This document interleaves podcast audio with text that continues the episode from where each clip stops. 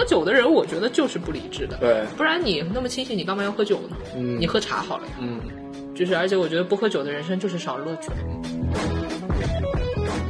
你清醒的时候你是没有办法去讲的，你比如说你就想骂他，但是你清醒的时候你怎么骂他呀？嗯，对，你就是借那个酒劲儿，然后第二天你可以撒个谎。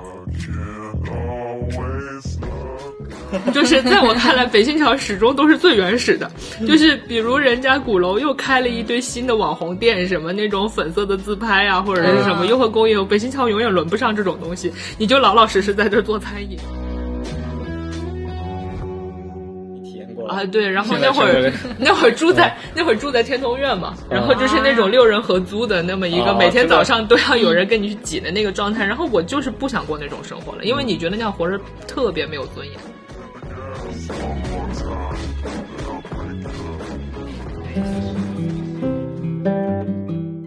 欢迎来到露天博物馆，我是馆长高健。这是一档有深度的城市旅行指南，我们邀请建筑师、艺术家、美食爱好者、历史学者，每一期带你发现一个好地方。我们是第一次在外场进行录制，我们来到了！北新桥。我们现在在那个诺言酒馆的大堂，然后现在下午三点多的时间，我们一起坐在落地窗边，啊、有我高健，然后有喵姐，还有今天我们的嘉宾，哎，也不能叫嘉宾吧，也就是来聊聊天的夏良，诺言酒馆的主理人、女掌柜。然后现在呢，酒馆还没有开始营业，所以酒馆还挺惬意的。Hello，大家好，我是夏良，然后是诺言的首席打杂工吧。我觉得北新桥就现在在这个区是一个特别有意思的存在。嗯就你看它其实也挺繁华的，人也很多，很热闹，对吧？然后东边呢，离国贸啊这些地方非常的近，然后离故宫、离鼓楼也都非常近。嗯，呃，但这里又是所有的这些地方唯一可能让我觉得非常有生活气，但是又不那么破破烂烂的地方。嗯，所以就是一个很舒服的一个地方。嗯，这个地方相对比较像一个，就是俗称北京胡同东北二环生活带。你比如说从故宫作为一个中心点，往北到鼓楼，也就是东四到鼓楼这一大呃，就是然后往东是东四，然后到这个鼓楼中间辐射圈，北新桥正好就搁那一中边地带，嗯然后这么一个地带就特别就指着像一个城中村，就是它又没有雍和宫的那种就是。高级贵气、香火气，然后它又没有鼓楼那种很布鲁克林的文化气息，然后它相反跟东四，东四我觉得相反是有点过于 low 了。呃，东我四就是比较像住在隆东四福隆福寺的那种文化，因为我记得东龙福寺那边东四原来早些年开的一些馆子，比如说白米粒啊、小甜甜品啊、嗯这些，它其实真的是比较像小孩儿就姑娘的这种吧。所以我觉得这边就是北新桥就特别像一个比较男性气质的城中村。而且就是北新桥，就它跟簋街吧，我就觉得它互相生存又互相不干扰似的。就簋街就是很油腻，就是我说色彩很粗暴，然后质感又很油辣或者等等等。但是北新桥呢，它整个又是那种就自成一体的那种、呃文艺气息吧。比如说早些年的那个前段时间就是关掉的那些啤酒。可能没怎么有名，就比较闲散吧。就因为北新桥原来北边我记得是聚集了一些青年旅社的，嗯后来就都关了，所以来说是这么一个。我印象挺深刻，就北新桥附近胡同有非常非常多的酒吧，对。是吧？然后有一年就是那个宽过生日的时候，啊。我们就给他庆生的方式就是我们一个晚上就不停的每个地方喝一杯酒，换一个地方，然后去了十几家酒吧。我觉得这是在北京胡同喝酒的一个非常特别的体验。呃，是的，就是你像比如说，同样是去喝酒吧的话，整个像雍和宫的地方的这个酒吧，我觉得更偏那个就是鸡尾酒一点。对就这种鼓楼也是偏那种，比如说喝鸡尾酒啊，或者是精酿等等。但是我觉得北新桥这边酒吧就是个混杂的状态，就什么酒都卖似的。哎，那你在北新桥这儿生活了多久了？北新桥工作吧，应该算北新桥是一个我的工作状态，也是一六年一月份开始的。嗯，你一直留在这里的原因是什么呢？因为这边还是相对最接近你理想的状态呀、比如你像说，就是比如说之前有一句话，就是说要在这个胡同里醉生梦死的人嘛，就是说我宁愿死这儿。你是这样子的吗？我不是这样子，但是但是这个东西是相对吻合你喜欢的那个调性。你比如说，我之前在来这里工作之前，一六年之前，比如说我从一三年到北京，一六年之前这三段时间，我工作的一直都是那种高楼大厦。最开始来的时候是在西二旗，啊，就是我呃，对我在排毒实习的时候，然后他就是那个，你就觉得那个状态是玻璃笼子。就是但而但是那会儿面对的同事是比较老，就是比较不收拾自己的程序员，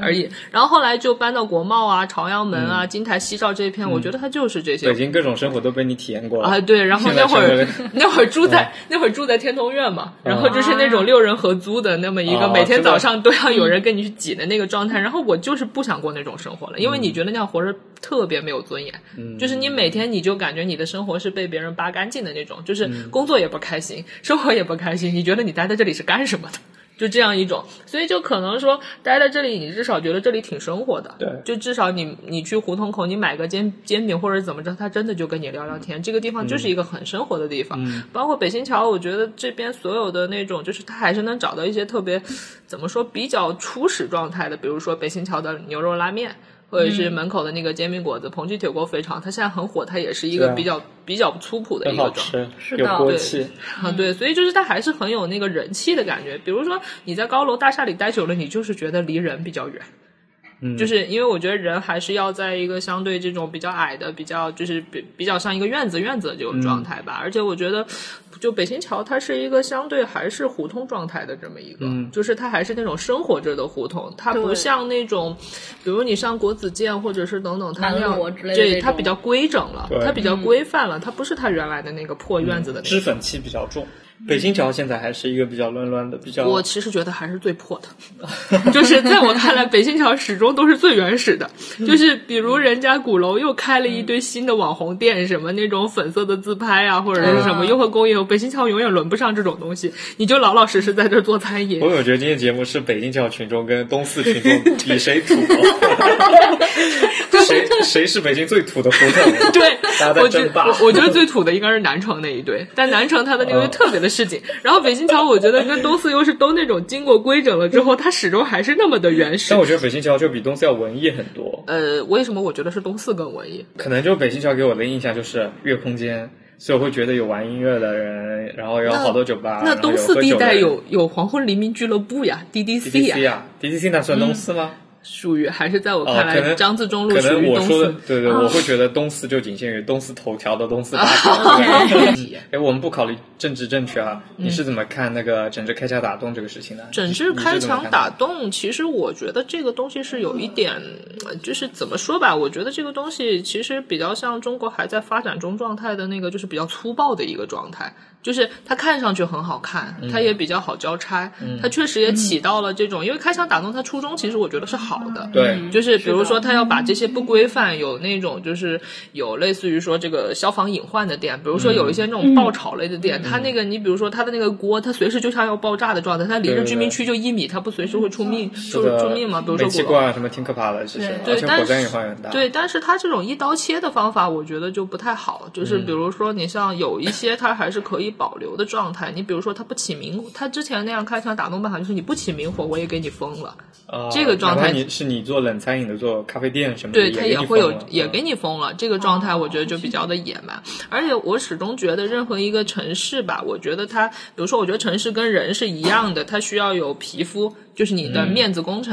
它需要有骨骼，就是你的横平竖折规划着；它也要有毛细血管呀，对你得有活着的这些商业体。你把它全都封了，类似于美国的禁酒令时期一样。其实它它就算还会有隐瞒的商业，但这个城市已经失去活力了，所以越来越多的人离开它也是这个原因。对就是比较野蛮。我觉得初衷一定是好的，但是执行起来没有找到一个就是比较分而化之的办法。妖姐你怎么看啊？我刚才考虑的角度可能是作为一个胡同居民的这样的一个考虑，因为我之前也比较常去像方家胡同啊这一片儿去玩儿，然后就是说，就说实话，到晚上有一些还确实是比较的吵。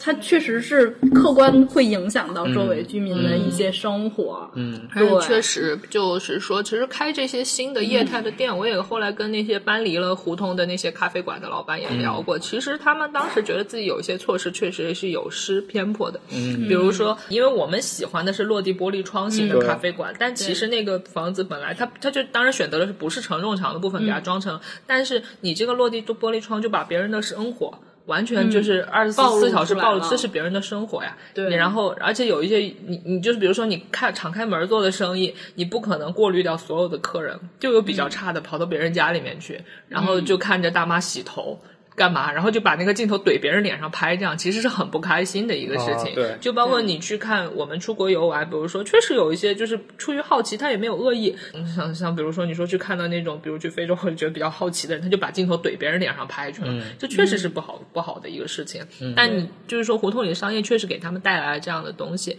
像大家很喜欢这个原生居民，其实是不太喜欢的。很多时候，比如说很吵的这个酒吧业态，包括像现在的西兴隆街的很多，就是这些新的商业是我们很喜欢的这个东西。但是到晚上，居民因为只有一墙之隔嘛，就确实是非常的吵。在那个整治开枪打洞的时候，好多网友会在网上抱怨或者抵制这样的事情，说破坏了胡同的原汁原味，呃，或者说其实这是一个原汁原味吗？有一个问题，对，就是，而且我觉得北京它没有，就是真，就是说怎么说这个原汁原味？其实我觉得整体来说，这个生活气息吧，它本来就是混杂着来的。就是包括你说每一个人对于胡同，我觉得他的感情是不太一样的。之前其实，在感情上比较反对这样的事情，我会觉得呢，开墙打洞，把它开成一些小店，让这些传统建筑和现代的生活需求结合到一起，是件挺好的事儿。我们不应该去阻止它，但是的确，就我们作为消费者在享受这个同时，我们忽略了。这些居民的感受，对吧？对确实就是。是这本来就是人家的家，人家好好的住着，然后你去开了个店放音乐，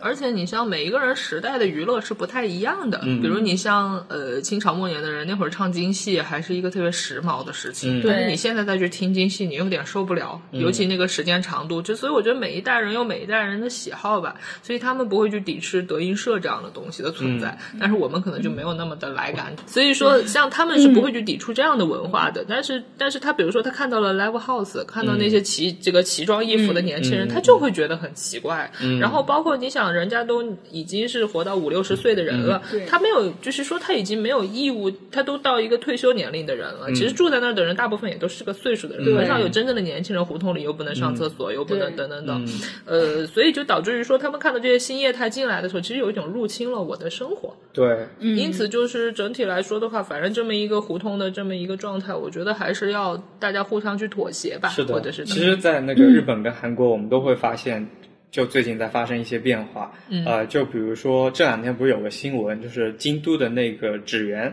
就不许大家去拍，照，不许大家来拍照了，因为那是京都原汁原味的，就老京都的那一条街道，是条步行街，也是游客最多的地方之一。呃，现在就规定那个你不许拍照，你拍照罚一万日元。这是最近的一个规定，因为就是游客去那边拍照、游玩，甚至喧闹，对当地的居住的人影响太大了。啊，嗯，然后去首尔，我这次去了那个韩村，韩村呃韩屋村，就是是那个首尔那个嘛。对，然后就会那些以前韩式的老宅，其实就首尔四合院了，就 OK 啊，对，就是就哎，首尔的那个最高的建筑叫什么？是那个什么宫什么来着？景景福宫吗啊，？景福宫周围那个矮矮的那一群。对对，就是那一群嘛，就故宫边上一群四合院嘛。啊，对，那那边也是到处都贴着，第一你不许大声说话，啊，第二你不许对人家家拍照，嗯嗯，北京有一个问题是它的这个业态过于的集中。我就在这几块，嗯所以说导致于这个人群的过度喧嚣。你比如说像金 A 刚开的时候，特别多人会一直的去，比如说这边开了一个新店，就一群人疯一样的过来打卡。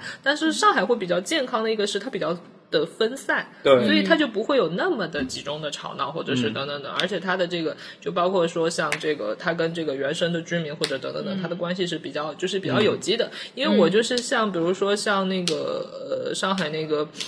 五元路或者是那一片吧，然后我看说像居民他都会把咖啡馆开在这个菜市场或者是等等，它就是居民原生自己会去消费的一个东西，加上说这个我觉得它是跟当地有关系的，但是我觉得北京的这些胡同里的小店，不管是北新桥这种乱开的店，还是那种刻意开，我觉得跟原生居民并没有有很好的有机发生联系。上海其实也是有那个反面的案例的，就上海原来那个最热闹开酒吧、开露天酒吧最多、最密集的一个地方是嘉善路，嗯，呃，嘉善路整呃就两边都是那老公房五层的楼，然后底下底上全都开满酒吧，一到晚上整那确实条街挺吵的全都是那个喝酒的，然后在外国人群体中就特别特别有名，嗯，然后特别热闹，就跟在曼谷一模一样的感觉，嗯。啊、然后就居民就不堪其扰。后来就发生了那个居民往楼下泼粪这样的事情。啊，然后这整一条嘉山路就全被取缔掉了。北京有一个点就是说。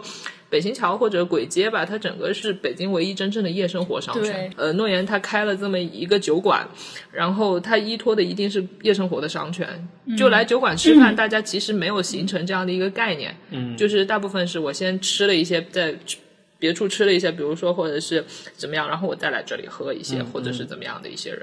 这就像一个居酒屋，呃，其实其实说起来，我觉得也是一个特别好玩的事情。日本的居酒屋或者其实是完全承袭了这个中国唐宋朝的一些业态的。啊比如说古书上面有一个书叫《东京梦华录》，这个书我也是推荐给就是所有人去读的。它是这个就是说 中国中国城市里面就是最理想的状态，就是《东京梦华录》里面，当然有一些段子你们可以选择剪掉。就比如说《东京梦华录》里面，它的业态就是它可以明确的区分酒酒肆和餐馆。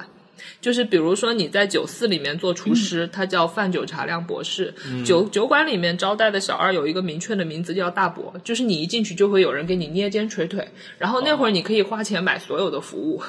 比如说，你可以买有人过来给你唱歌，有人过来给你写书，我好喜欢。对，就是一个非常，而且那会儿你比如说有一个楼是非常的发达的，叫樊楼，就是呃，就是那个后来后代南宋文人在怀念这个北宋朝的这个经济高峰期叫樊白樊楼，然后他就是说那会儿是宋徽宗跟李师师的这个优惠的事情都在里面，他大概发达到什么地步呢？就是在那会儿他已经可以容纳一千多个人了，一个酒楼，哇就这么一个发达的状态，而且那里面就是《东京梦华路》里头，它非常发达的一个状态在于说，里面有三百多种饮食和十多种炒菜方式，我们迄今也没有超出那个范畴。所以中国的这个饮食文化的高峰在河南已经完成了，在后世我们都是在往下走。都在开封是吗？对，就是在河南汴梁开封它的夜市，所以迄今我认为鼓楼的夜市是比西安的夜市更有诱惑力。鼓楼的夜市非常的接地气。鼓楼的夜市，对开封的鼓楼啊，开封的鼓楼的夜市，开封总共啊有三个夜市，西斯、鼓楼，还还有一个夜市我忘掉啥名儿，那是三个大夜市，还有、还有十来个小夜市。记下来，记下来。开封我一鼓直想去，楼夜市，我也一直想去，对，要去，开。封鼓楼开的戏封洛阳我都非常喜欢。呃，洛阳相对还是更严整，开封是一个比较开放型的城市。我觉得开封比较生活，而且开封大宋武侠城特别的接地气，啊，知道吗？我前那个乱打前段特别火的那个，所以就是我好想去看。所以就是说，开封的东京梦华录，因为我后来我也读过，比如说像说西安城的那个庸录，说这个南宋的孟良录，我觉得都不及东京梦华录里头的那个给人家的那个向往性吧，因为里面记录的吃的有三百多种，就我看着真的很想吃，就是把我看饿了，嗯，就是活生生的就像我们上一期节目一样。对，因为那个名字真的非常非常的，就是感觉什么真露呀、真熊掌什么这些东西在那儿全都有。哦。而且它的名字非常的好听，包括比如说它里头，因为我们也是做了很多这种酒馆文化，其实我是说有复原它那个，就是比如说那个呃原始，就是说东京漫后里头讲酒肆的一些业态嘛，因为它那会儿是放冰品的，嗯，就是放冰的，然后说它那会儿就有就有冰淇淋了，就有奶糕这一类的东西。而且我觉得像这个，就是比如说那会儿酒肆里头，其实酒馆这个业态吧，它其实对于城市是有革命性的。嗯，可能大家没有意识到，就是因为酒肆的出现，让宋朝的这个汴梁成为世界上最先进的城市，哦它是全世界第一个开放性城市。为什么因为所有的城市以前是有宵禁的。嗯，就是晚上你不许出来。你像比如说最近很火的那个长安十二时辰，它是只有到那个元宵吧？对元宵那天才可以开市。对，但是东东京梦华录里头，这个因为大小酒楼的出现，嗯，所以导致。皇帝就就是就是皇那会儿就是皇帝也很爱逛窑对。子，所以就是 他那会儿也有宵禁，就是仿古代实行仿市制嘛对，比如说这个地方管这么去仿市制，但是酒楼的出现之后，它打乱了这个制度，嗯。而且那会儿就是因为酒市的出现，所以出现了二十四小时的便利店。就是嗯。就是那会儿都可以卖东西的这样的一个业态，所以说它是彻底的打乱了这个城市之前条条框框，它变成了一个有机的活力体。嗯。就是现代城市的雏形其实是东京的开封，哇就是汴梁。学习了，长了个知识。对，所以说它就每次来这边喝酒都能长知识。是的，所以说，在那个业态里面，因为那本书对于这个城市的研究是非常有价值的，所以说，包括他说你去看后来说中国的这个文化，为什么那么多人会对于宋朝那么的向往，是因为它并不是因为它非常的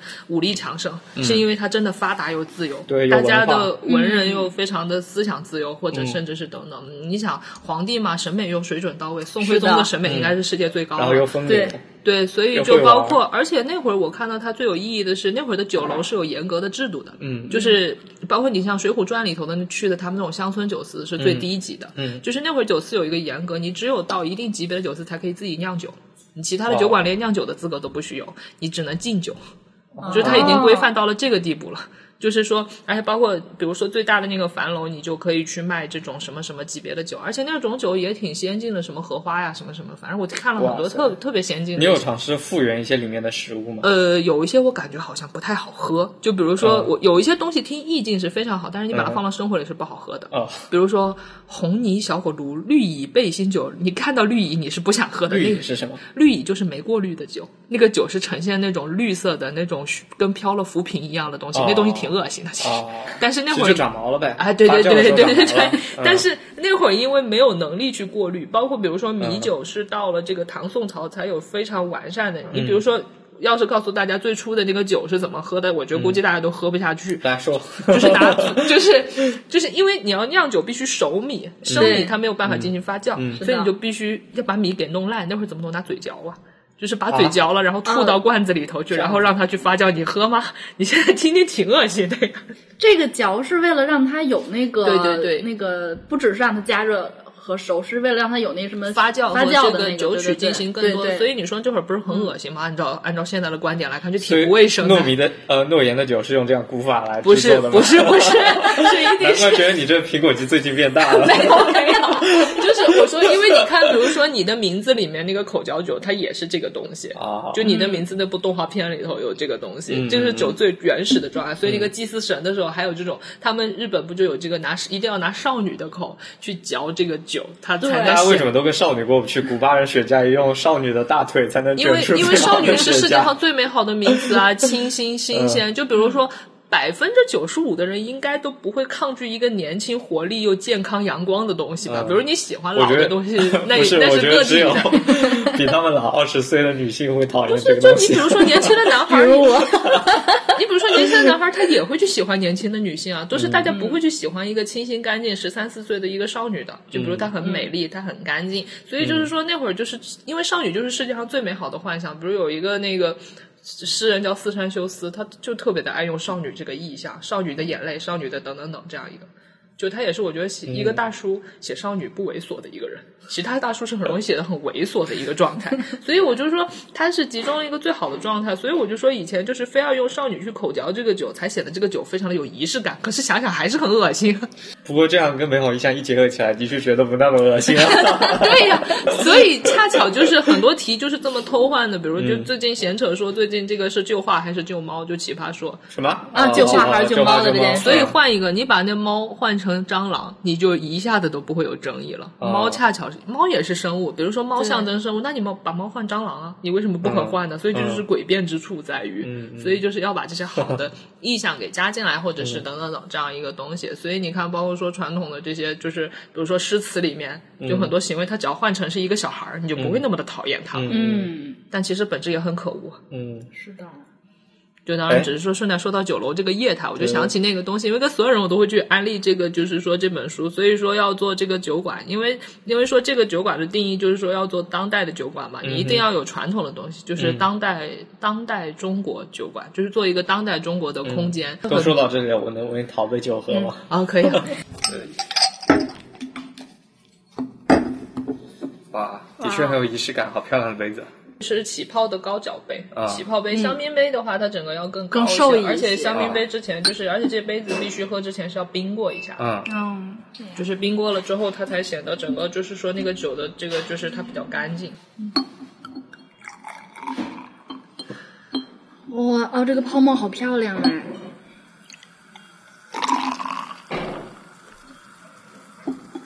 你喝好喝好。来迎接秋天，耶，嗯，好就是喝好喝，这是我最喜欢的一款。包括说像这个就是起泡酒里面选的十二款，其实所有的故事它都有十二款了，对啊，对啊，就是在那里上面写着十二款，就是有十二个故事。比如说每一个都用比较现代的那个话去说，当然有一些题材现在在写第二批了嘛。呃，像在做这个酒的时候，不仅是把米酒这个东西在讲新的故事，然后把它跟中国传统故事也结合了起来。哎，你这么多故事都是哪儿来的呀？看的，你自己看书看的呀？啊，对啊，我又我我下班我就干这些事儿，我不干别的，啊，我也不蹦迪。我那上班，那上班的时候就一直在给别人讲故事吗？上班的时候就一直看写啊，或者是输出啊，因为就是比如说你吸收这些知识，你需要有自己的眼光去转化它。嗯比如你说秦始皇，我觉得他就是手办达人嘛，啊，好的，就是这些东西，你想，你想，我觉得他就是集东西空吧。为否则为什么就是这个点？当然已经有人提过，嗯我当时就觉得，因为那会儿我是很喜欢玩那个《人生都是新十二次元手办》，就甚至烧了一堆钱，这是我唯一烧过钱的东西了，就跟现在玩泡泡玛特是一样的。我觉得秦始皇是不是历史上最早的？否则他为什么他死后需就是比如说他给秦宣太后，嗯，就为什么要放那么多的兵马俑呢？这个东西造起来挺累的。这他就自己喜欢。啊，对，我觉得他就是自己喜欢，我觉得他就是世界上最早的收集手办控，嗯就是这么一个人吧。所以就是当时你去看他，包括说当时魏晋朝的时候，就也有很多环点，其实比当下的人要先进多了。嗯就是比如说现在网红不是也很爱拍嘛，但魏晋朝的那些公子，他们是大雪天也要去雪地里摆 pose，请一群人来画自己的。就这个是有据可依，所以嗯我们今天其实无非就是在重复过去、过去、过去的东嗯西，把它换了一个很现在的话做而已。哎，我还很好奇，就是在酒馆工作是一种什么样的体验？嗯，酒馆工作就是这些客人他是不理性的，嗯就是比如说酒馆是很难准点下班的，啊，你要么你就提前，你要么你就延后很多。嗯比如今天碰到了一个失恋的客人，你真的没有办法提前，他就在那哭，你有什么招呢？还有那种。比如说，就是两个人非要分手，然后没分干净，然后我就要在这儿解决，你有什么招呢？就是酒馆是很，就是说它不像常规的打卡呀，所以说酒馆的工作基本上，比如说我们说十二点半，但是我没有看到有一天是按照那个点准点打烊过。哦，哦，这哎，样，有遇到什么有意思的客人吗？有意思的客人其实还是就是很多吧，因为比如说我们说做的是米酒，很多人以为跟那种传统的酒是一样的东西，嗯其实不一样。所以我那天不就会发嘛，有一个客人说那那天在重阳节问我们，你们有菊花酒吗？我说没有，但是我们有桂花酒，您考虑一下花酒。他说不用了，我要去祭天，什么？我要去祭天。我当时说，哦今天要用菊花酒吗？呃，我也不知道重阳节嘛，重阳节我要去祭天 我要去祭祖，反正我也不知道。还有还有，比如说他他他就是反正说这样的一些客人吧，就是类似于举个例子，是我最近印象比较深的一个客人。嗯然后他还说那个，他说就是比如说一些汉服啊，或者是等等等的这样一些爱好者吧，他们也会认为说你们有桃花酒嘛。我说其实桃花桃花酒肯定不本好喝身是没有桃花本身的味道的。他说不，我们要的就是那个感觉，我只在乎外壳，我不在乎灵魂。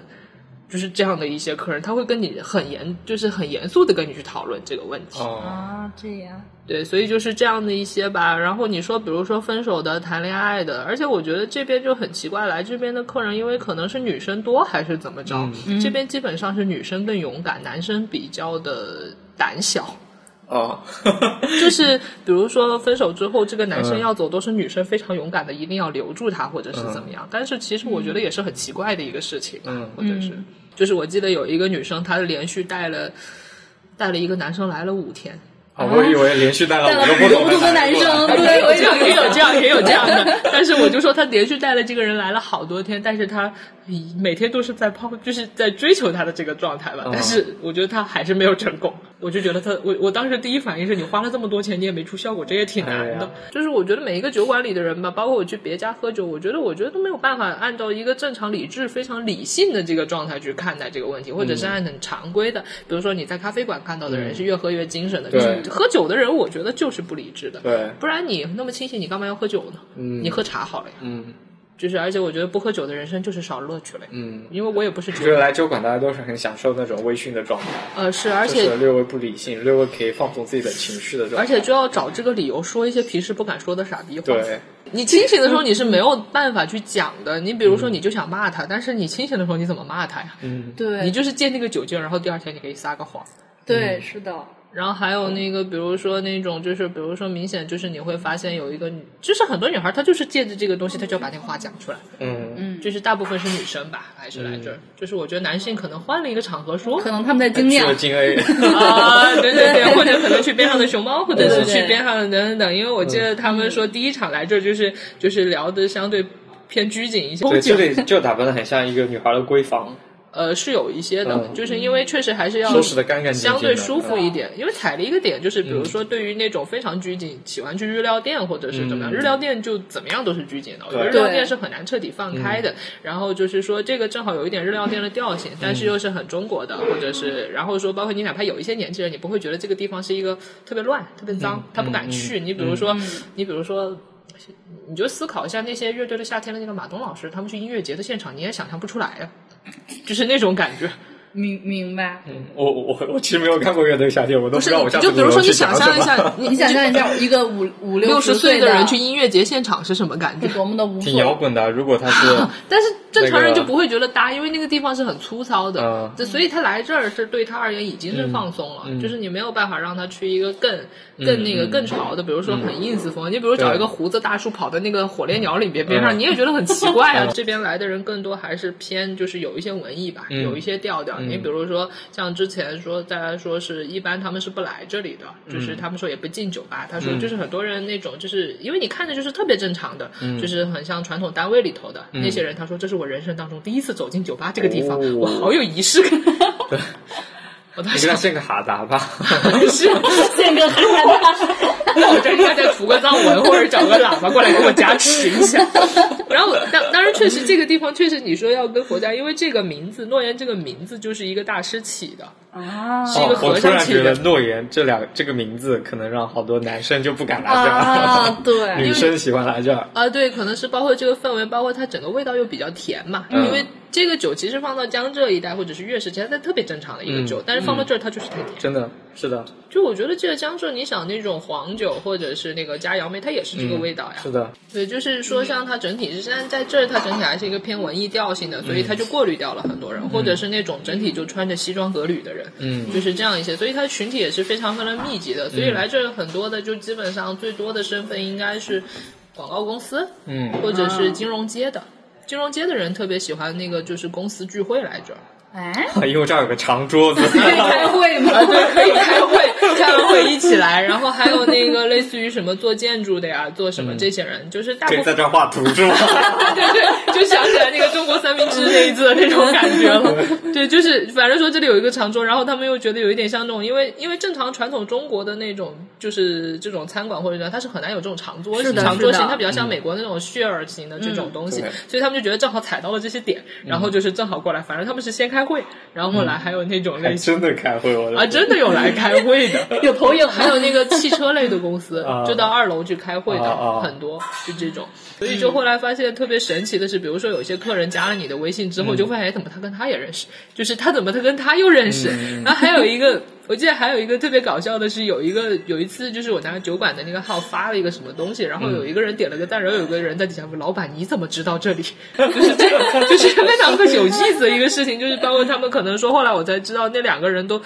就是基本上平时都带过很多不一样的人来的这样的一个状态，所以就是基本上我就很怕在这里碰到什么公司同事之类的。啊，对对对，结果他觉得这地方，因为看他们的工作好像都是在西二环到西三环，对啊就人家从金融街好不容易都跑到北新桥，对呀、碰到结果还是板。这些人。怎么还有你啊？而且我特别神奇的是，我可能 大家说来这就是兴趣取向吧，可能也是因为这个比较少。嗯因为你像比如别家的米酒啊，或者是等等，还是那种传统的那种古酒，或者拿嗯那种这种类型，因为这个是真的是自己做的那种米酒了，所以的话，可能是因为它比较特别吧。加上我觉得好，就是因为好多那种，就是他们觉得说这个跟那个是没有区别，其实西河还是有区别。我个人、个人严格意义上说，还是我特别喜欢喝这个气泡酒，因为这个确实是比较独一无二的，加上现在也有开始做气泡米酒，但是我对比过一下，他们是倒不出这种连续的泡泡的。对因为因为我那天跟很多做酒的人也聊，我说这个气泡可以试一下，他说气泡它它第一印象就是莫斯卡托嘛，莫斯卡托是一个比较低廉的一个口感，然后我说是瓶装二次发酵香槟工艺，他们就觉得这个是不太一样的，所以就还是有这种在意这些细节的人，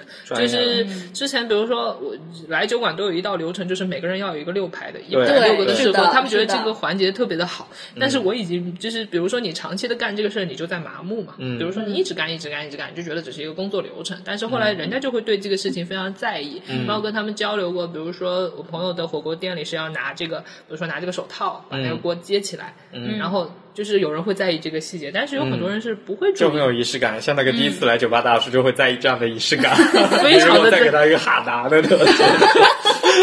对，所以说以后这个这个酒馆，我就希望他玩的更灵活一些，包括二三楼可能会做一些主题吧。哎，最后我又想到一个问题啊，就是呃，如果想到北新桥这附近来逛一逛，有什么推荐的地方吗？呃，北新桥附近来逛一逛，比如说酒馆肯定是第一个开始的，嗯，北新桥的地标嘛，啊，对，肯定是地标。然后隔壁月空间的 live house，我觉得就是按喜好来说去分吧，或者是等等等。然后还有像比如说最近的这个北新桥里边有一个叫 M House。啊，这个是什 M 么？M House 是一个，就是它是一个预约制的一个院子，嗯一个一个就是四合院，然后有露台，有有猫什么的一个咖啡馆，然后它就是差不多人均一百多吧，那但是在那儿可以坐在那儿，因为它是限流的，嗯就是一个特别好的小院。然后比如说西边，比如说像簋街的话，像推荐的有一个江浙菜叫兰溪小馆，嗯兰溪小馆我觉得他家猪油拌饭不错。好吃好吃，的。好猪油拌饭对都没有吃对兰。溪小馆我吃过，好还吃的有。像那个裕德福的。嗯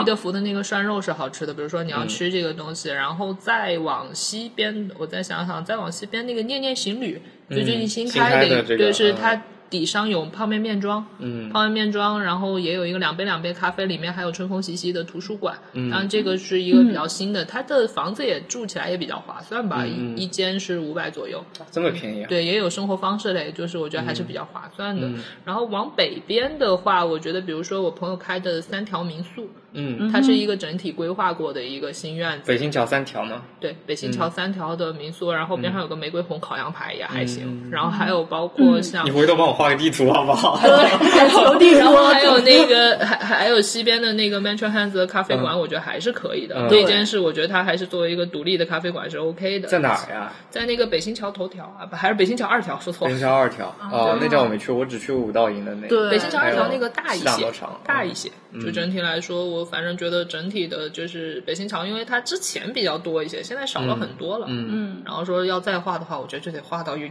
雍和宫去了。嗯 好，我们下期再聊。啊，对，下一期再聊，就是好的好的还是不就鼓楼或者是等等都 OK 这个。好好，对好，那我们也聊这么多了，我们今天就到这里吧。好然呀好后呀来，来，我们最后再来我们喝一个最后再一个谢谢夏良的好美酒谢谢非常好喝美好的故事。谢谢